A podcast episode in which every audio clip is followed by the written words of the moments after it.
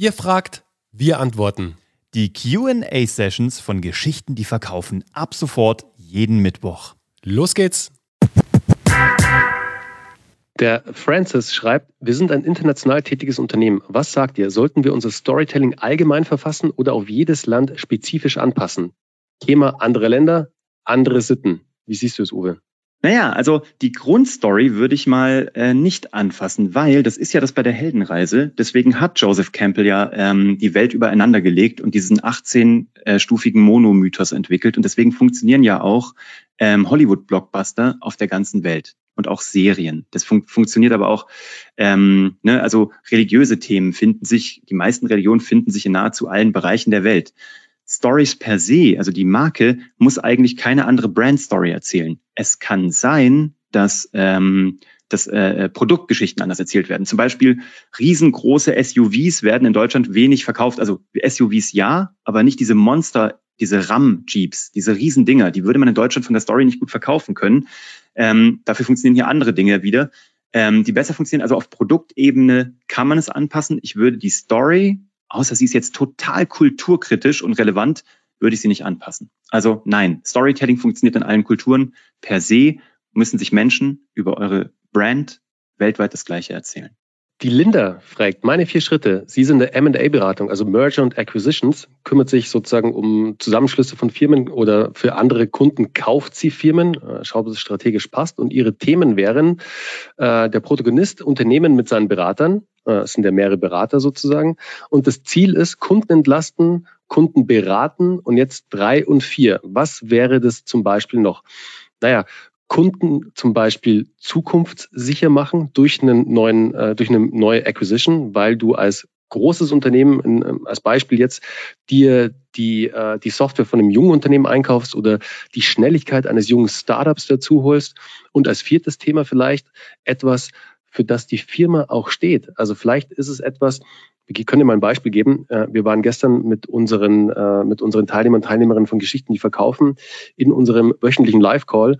Und da haben wir einen Teilnehmer, der ist Mediator. Also der kümmert sich quasi in Firmen darum, wenn es da Konflikte gibt, dann vermittelt er. Und der hat halt auch, ich sage mal, klassische Themen, die ein Mediator so bedient. Und als viertes Thema hat er etwas sehr Privates, was aber auch einen Business-Kontext hat. Und zwar ist der leidenschaftliche Segler. Und der Uwe hat gestern so ganz tolle äh, Beispiele mit reingebracht, was du für tolle ähm, äh, Vergleiche ziehen kannst von der See auf das Thema Mediation. Also total spannend. Kannst vielleicht nochmal zwei, drei sagen, Uwe, die du da im Kopf hattest. Aber so ein viertes Thema, und wenn du es jetzt auf die Firma beziehen möchtest, für was steht denn die, eure Firma noch? Also wo engagiert sie sich? Ist sie vielleicht in irgendwelchen äh, Verbänden für den Klimaschutz tätig? Äh, I don't know. Also da einfach mal überlegen, was ist der vierte mögliche, äh, das vierte mögliche Thema, das ein bisschen hinter die Kulissen gucken lässt bei euch, die so vielleicht auch die Menschen, die Berater als Mensch zeigt und nicht nur als Menschen, die halt in Companies reingehen, äh, da bis 12 Uhr nachts irgendwie äh, äh, Präsentationen schruppen sozusagen, also jetzt der klassische Berater, so wie man ihn sich halt äh, vorstellt da draußen, sondern die Menschen, die dahinter stehen, die für diese Unternehmung arbeiten. Ich war auch ganz lange bei der Boston Consulting Group, deswegen weiß ich, wie das ist und äh, kann da so ein bisschen mitfühlen mit dir. Aber da einfach nochmal der Punkt, schau einfach mal, was wäre so ein vierter Punkt, wo du eben dieses Bonding machen kannst, diese Connection aufbauen kannst mit möglichen Kunden da draußen, wie eben unser Mediator, der das Thema Segeln noch hat. Also, Martina hat einen Einstieg. Du hast jede Nacht kalte Füße und absolut nichts hat dir bisher geholfen. So ging es mir jahrzehntelang auch. Ich habe das Problem gelöst und dabei auch noch meinen äh, fast schon übertriebenen Anspruch an Klimaschutz und Fördern der Artenvielfalt äh, bin ich treu geblieben. Und jetzt gebe ich der Natur mehr zurück, als ich nehme. Wenn du mehr erfahren möchtest, dann.